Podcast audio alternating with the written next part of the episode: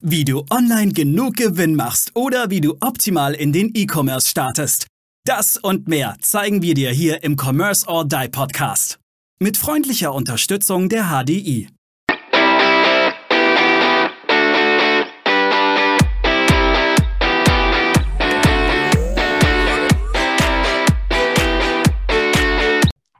Hallo und herzlich willkommen zu einer neuen spannenden Folge hier im Commerce or Die Online Podcast. Schön, dass du wieder eingeschaltet hast und heute haben wir wieder einen spannenden Gast zu Gast. Unser Gast lebt in der Hauptstadt von Deutschland, also in Berlin, hat Anfang bis Mitte Oktober Geburtstag, also so mittendrin, und lässt seine Kundinnen und Kunden vor der Kamera glänzen ist jetzt aber äh, weitaus mehr wie ein Fotograf aus meiner Sicht, aus unserer Sicht. Nämlich er ist auch beratend tätig, setzt die Leute nicht nur vor der Kamera ins richtige Licht und unterstützt diese auch bei der richtigen Darstellung nach außen. Lieber Christopher Kriegert, schön, dass du da bist. Stell dich einmal auch selber noch mal kurz mit den Dingen vor, die ich jetzt vergessen habe. Ja, hallo Aaron. Erstmal danke, dass ich Teil von eurem Podcast sein darf. Ähm, ja, was gibt es zu mir zu sagen? Ich bin Christopher Griegert, lebe jetzt seit vier Jahren in Berlin und ich bin ähm, Porträtfotograf und habe mich halt auf das Thema Personal Branding Fotografie ähm, spezialisiert.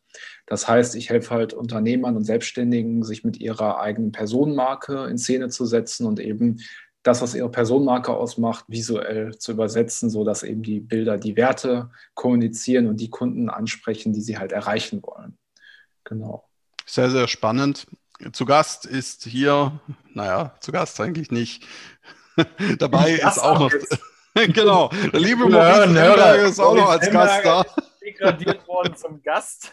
genau, unser lieber Co-Host Maurice Emberger ist heute auch zu Gast.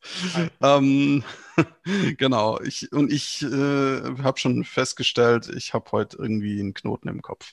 Egal.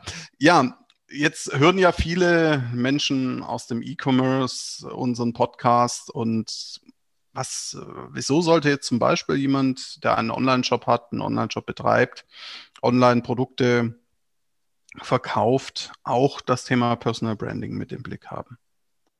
Äh, sehr gute Frage. Und zwar, ähm, wenn du zum Beispiel Produkte verkaufst, die einen hohen hohen Vertrauenswert haben. Also wenn du etwas verkaufst, was für Vertrauen voraussetzt, könntest du zum Beispiel jetzt sagen als Shopbetreiber oder du hast eine Person, die du mit deiner Marke assoziieren willst oder könntest dich jetzt als Shopbetreiber zeigen mit deinem Gesicht, ähm, so nach dem Motto wie hip, dafür stehe ich mit meinem Namen und zu sagen, okay, ähm, ich zeige mein Gesicht nach außen, ich bin transparent, ich bin als Mensch erreichbar und kann damit zum Beispiel mein Vertrauen stärken, damit halt die Leute sagen, okay, ich kaufe nicht nur bei einem anonymen Shop, sondern ich kaufe auch bei dieser Person ein.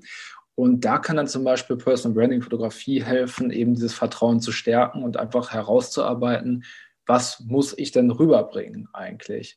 Also man kann das durchaus kombinieren, da muss man vielleicht einen kleinen Haken schlagen, zu sagen, okay, was verkaufe ich eigentlich an wen, was ist der Zielgruppe wichtig und sagen wir mal, der Wert Vertrauen ist wichtig, dann kann ich mich einfach sagen, okay, ich zeige mich als Mensch noch zusätzlich, als Shopbetreiber, ähm, kann da meinen Namen noch mit reinbringen und kann mir gleichzeitig noch eine Reputation aufbauen und das Vertrauen erhöhen.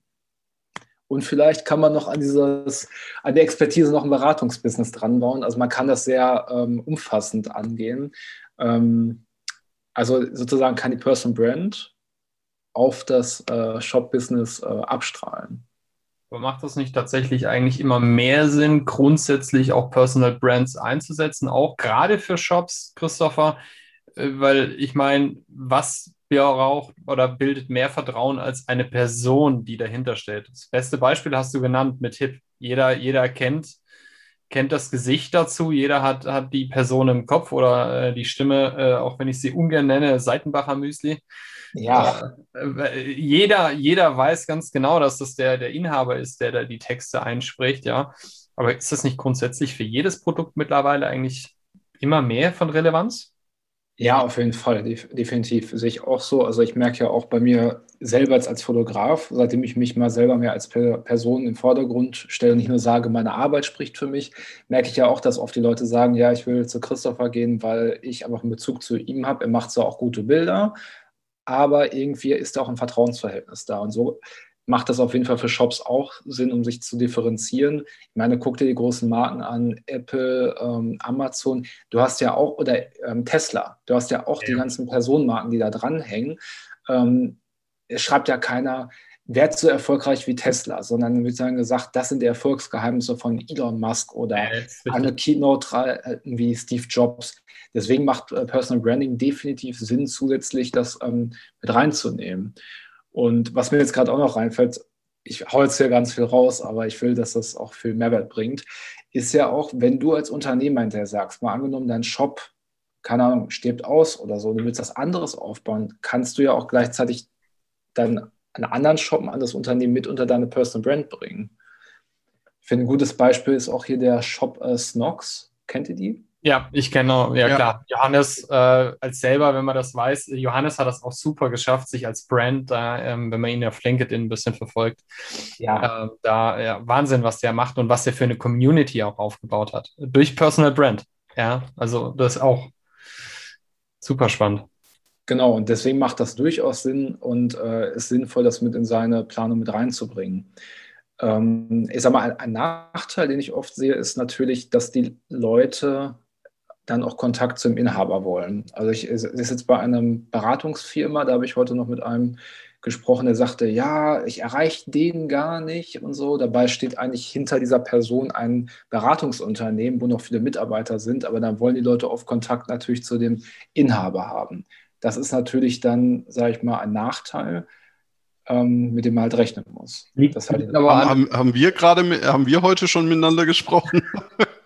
Nein, aber aber, aber liegt das nicht dran, dass, dass ich dann auch das, also das ist ja das Thema, ich habe ja dann auch nur Vertrauen zu dieser Person und bin dann eben auch der festen Überzeugung, eine andere Person kann das vielleicht gar nicht so bewerkstelligen wie die Person, die sich dann in den Vordergrund. Also kann das für meine Mitarbeiter, wenn ich mich als, als Chef so in den Vordergrund stelle, zum Nachteil sein, weil ich denen dann das eben nicht zutraue, was, was der Inhaber, was ich dem Inhaber zutraue?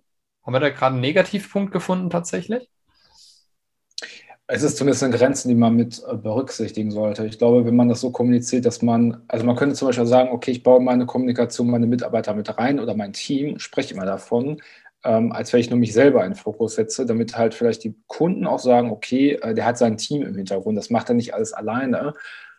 Also man muss es, glaube ich, in die strategische Planung mit reinbeziehen, weil das ist mir oft aufgefallen. Es macht mit Personal Branding gemacht, ist wichtig aber dann wollen die Kunden hinterher mit der Person zu tun haben. Und das ist ja klar, jeder hat nur 24 Stunden pro Tag und ähm, das wisst ihr ja selber als Geschäftsinhaber oder als Selbstständiger, wenn man nicht Unternehmer ist, hat man ja ganz viele Rollen, neben Operativen auch noch viel zu tun.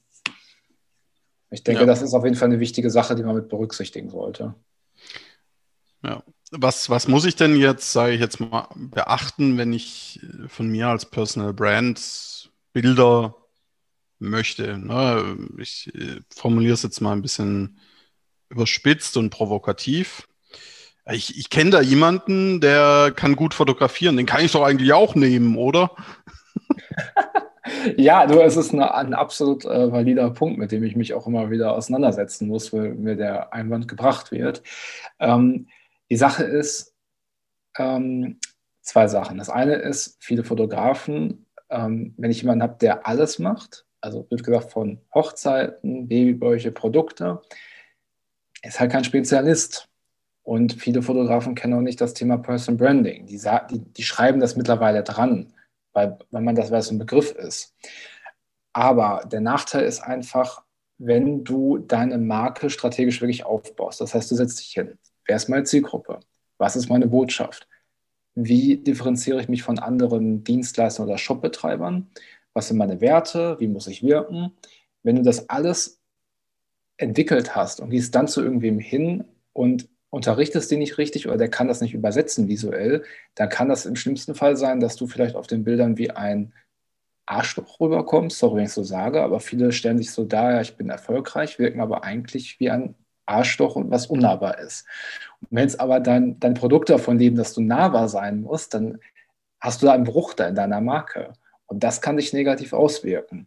Und was jetzt noch dazu kommt, ist, wenn man das Neuromarketing mit reinnimmt, ist, die Dinge wirken implizit. Das heißt, die Leute fühlen eine innerliche ähm, kognitive Dissonanz und sagen, irgendwas passt da nicht, ich weiß nicht warum, aber ich halte mich fern.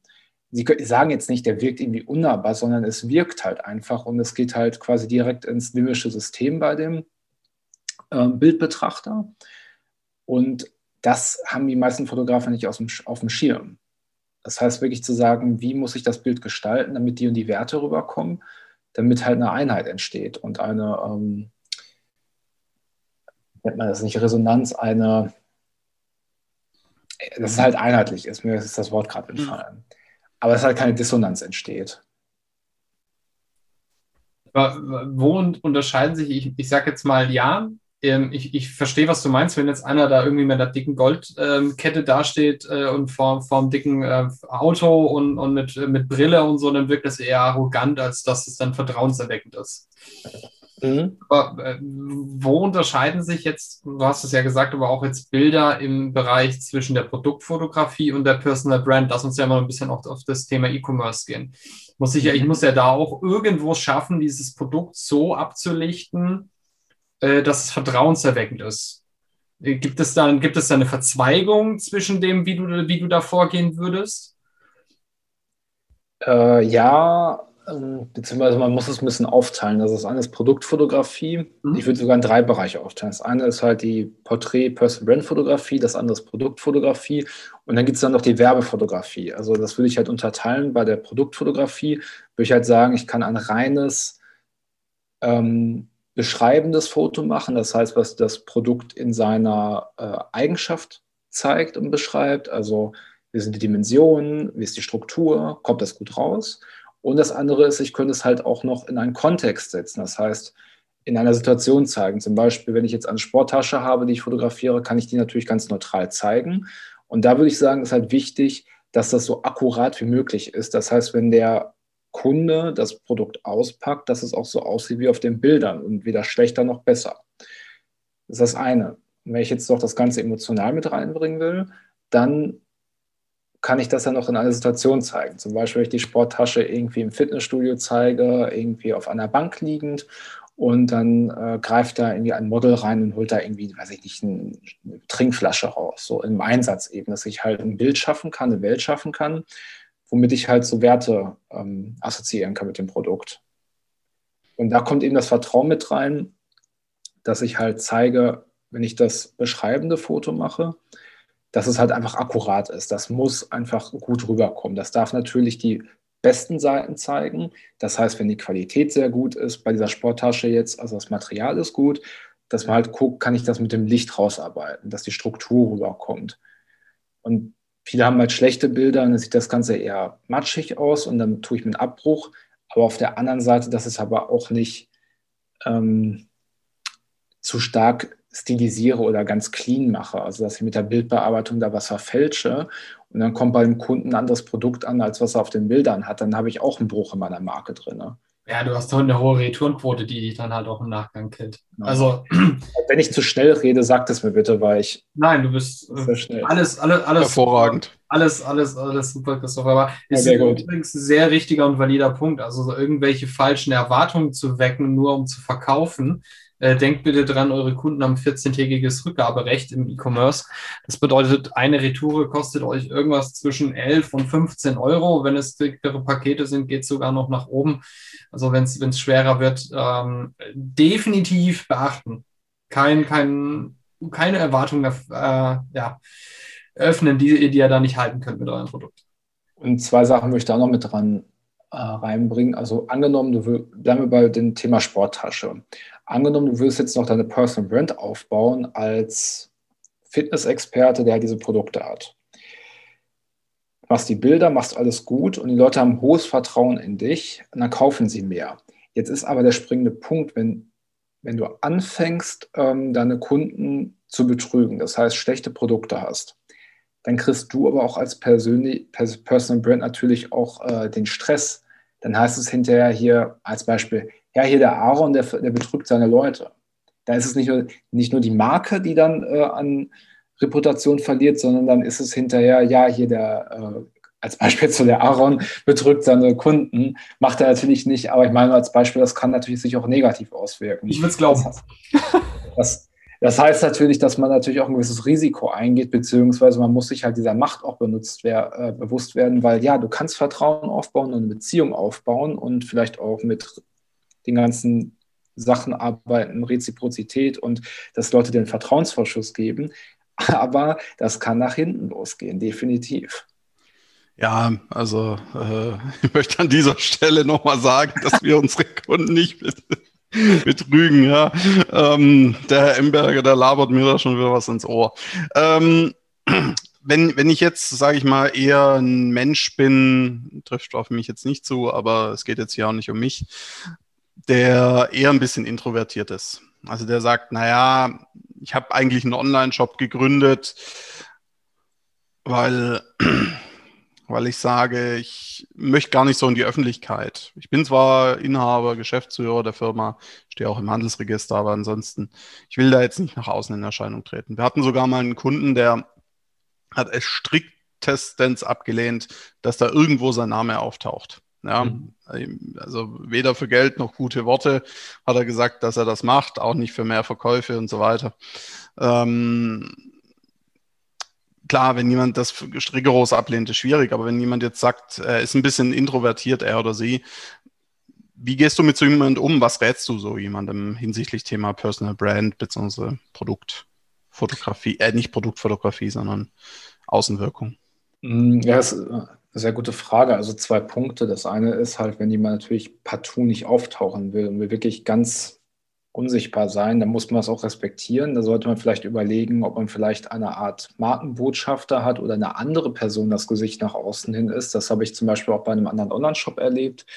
Ähm, da hat hinter jemand diesen Shop übernommen und war beim Hintergrund tätig und da war halt eine andere Person das Gesicht der Marke dann.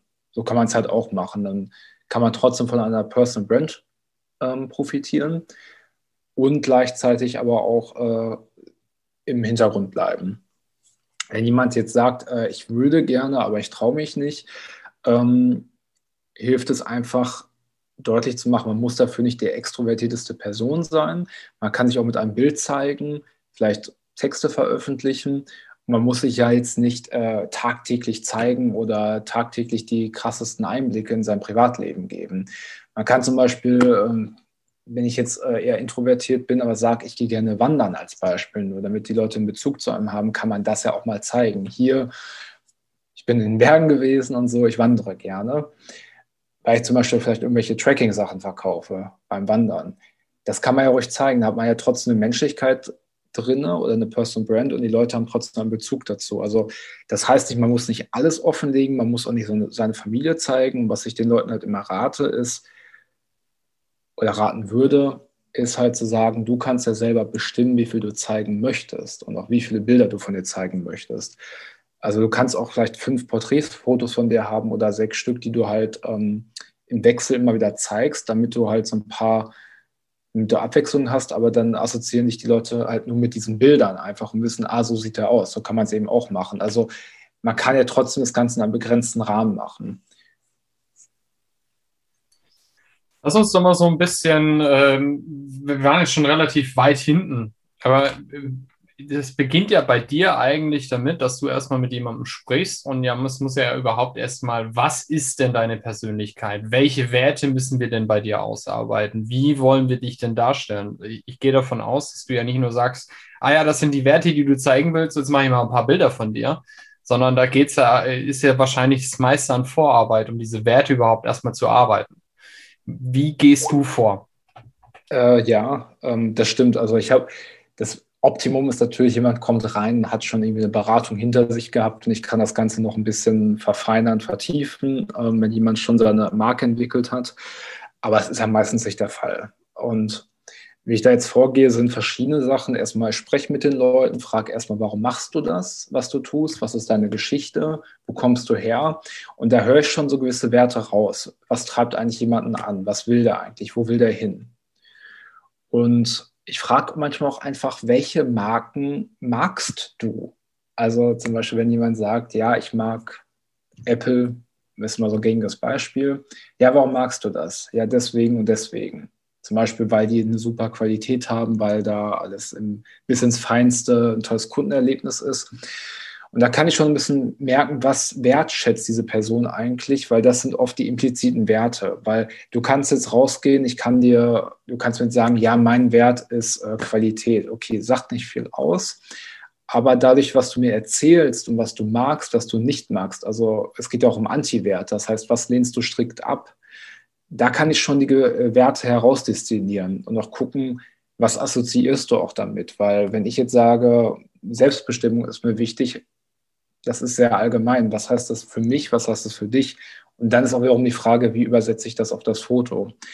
Ähm, das ist erstmal das eine. Das heißt, ich gehe da so ein bisschen interviewmäßig vor und arbeite das raus. Das ist so, so der qualitative Ansatz, sage ich mal.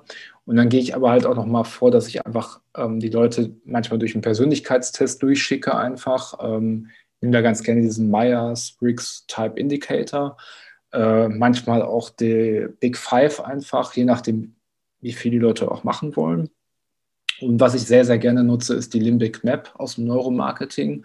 Das ist eine ganz tolle Sache, einfach, wenn man hat diese große Karte da und da stehen halt einfach verschiedene Werte drauf und da kann ich manchmal auch einfach sagen, such dir mal bitte einen Wert raus und dann kann ich das halt schon mal so ein bisschen nutzen, einfach wie positioniert sich die Person einfach, also in welchem Quadranten oder nicht Quadranten, aber in welchem Drittel ist sie unterwegs. Ja, also ich würde ich würd auch gerade die. Äh, ich ganz kurz rein, weil erklär das mal bitte kurz für unsere Zuhörer, weil Limbic Map, ich selber habe es auch noch nie gehört. Was muss ich mir darunter vorstellen? Ich meine, du kommst jetzt, du, ist schon oh, ja.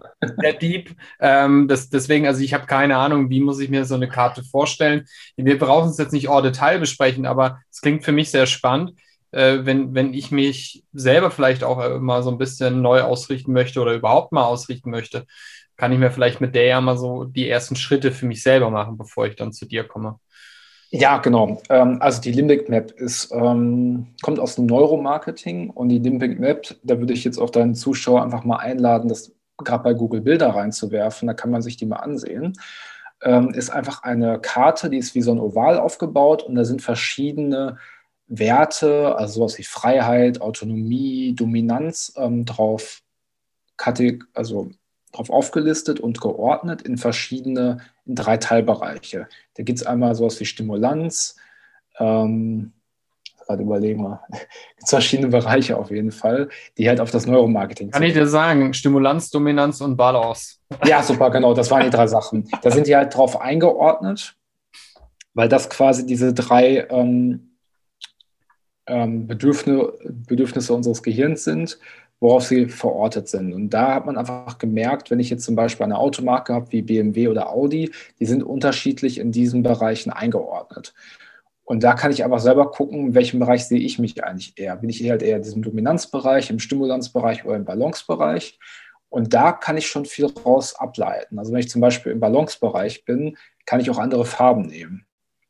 Also das ist einfach eine super Karte, um einfach seine eigenen Werte herauszuarbeiten. Hat die, hat die was mit den vier Farben zu tun? Also die vier Farbenlehre, ist die da ein bisschen dran angelehnt oder hat die da überhaupt nichts mit zu tun? Weil wenn ähm, ich Dominanz anschaue mit Rot, passt es ja relativ ganz gut und Balance grün unten links. Mir fehlt so ein bisschen der gelbe und der blaue Teil, aber.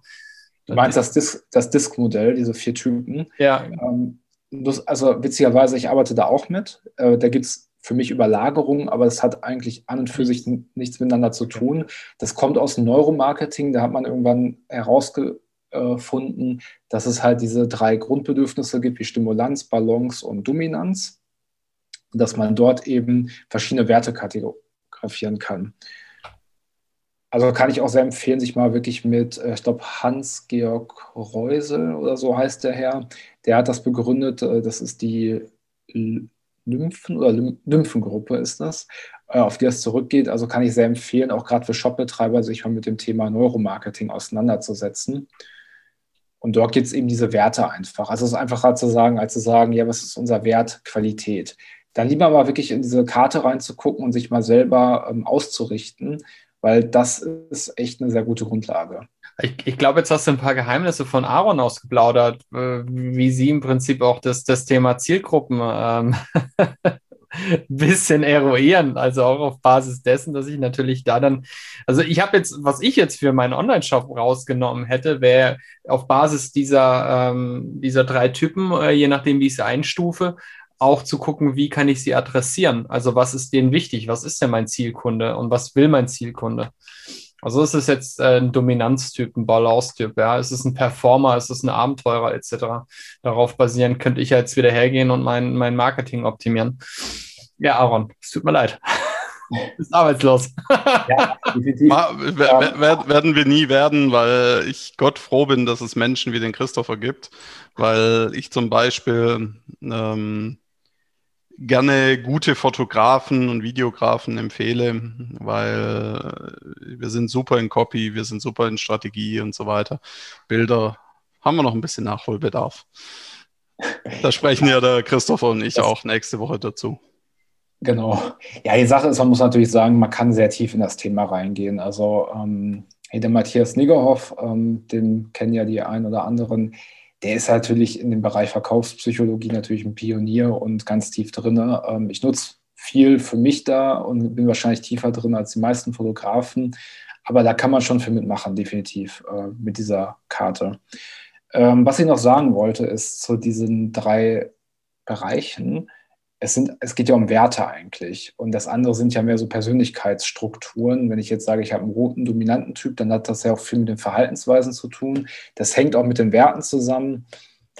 Aber ich kann ja zum Beispiel ähm, jemanden haben, der eher dominant ist, aber vielleicht ähm, Balancewerte hat oder eher im konservative Werte hat. Und ähm, das weiterzuführen ist, das ist dann quasi die Grundlage. Das heißt, erstmal Klarheit zu kriegen, was will ich überhaupt kommunizieren und gleichzeitig auch zu gucken, passt das aber auch mit dem, was meine Zielgruppe halt eben haben will. Weil man, das sind ja zwei Seiten. Das eine ist ja quasi wie in der Kommunikation Sender und Empfänger. Ein Bild ähm, sendet was aus, aber die Frage ist auch, wie wird es interpretiert bei dem Bildbetrachter? Ne? Naja, Prinzip nach vier Ohren. Also zu, ja, auf jeden Fall. Also zum Beispiel, um mal bei diesem plakativen Beispiel mit der ähm, dieser Rolex zu bleiben. Das kann bei einer Balance-Zielgruppe kann das total abstoßend sein. Ähm, und gleichzeitig bei der, bei der passenden Zielgruppe kann das ja offene Türen einrennen. Ja, ja, klar, die Typen, die dann sich genauso sehen wie derjenige, der sich da präsentiert und die das erreichen möchten, also die da mit der Rolex dastehen möchten, mit, dem, mit dem Armani-Anzug und mit, mit, dem Sportwagen, ist ja genau die Zielgruppe, die ich damit eigentlich erreiche. Aber ich gebe dir recht, jemand, der jetzt in der Freizeit Jogginghose trägt und, und eben äh, eher auf Balance und ein bisschen chillen ab äh, ist, der möchte, den stößt sowas ab. Klar, ja, definitiv. Ähm, Nochmal was, äh, was ich auch noch mit reinnehme ganz gerne, ist äh, Spiral Dynamics. Äh, kennt ihr vielleicht? Äh, ist ja auch ein entwicklungspsychologisches Modell, was die Entwicklung von Bewusstsein und Werten beschreibt. Da gibt es ja so diese drei Hauptmeme, wo wir uns eigentlich jetzt so kollektiv bewegen. Das ist ja eher das Konservative, das ähm, Rationale und das ähm, grüne Mem ist mehr so Harmonie auch. Das nehme ich auch ganz gerne mit rein. Kann ich auch sehr empfehlen, sich mal mit zu beschäftigen. Ist aber sehr komplex, das Modell.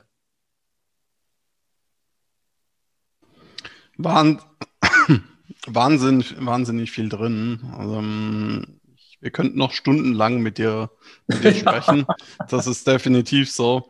Ähm, bloß wir haben die Erfahrung gemacht, dass äh, wenn die Podcasts eine gewisse Dauer, Zeitdauer überschreiten, dann sinkt leider das, das Zuhörerverhalten leider. Deswegen, lieber Christopher, äh, gib unseren Zuhörerinnen und Zuhörern doch noch gerne noch die, deine drei goldenen Tipps mit auf den Weg hinsichtlich dem Thema Personal Branding Fotografie.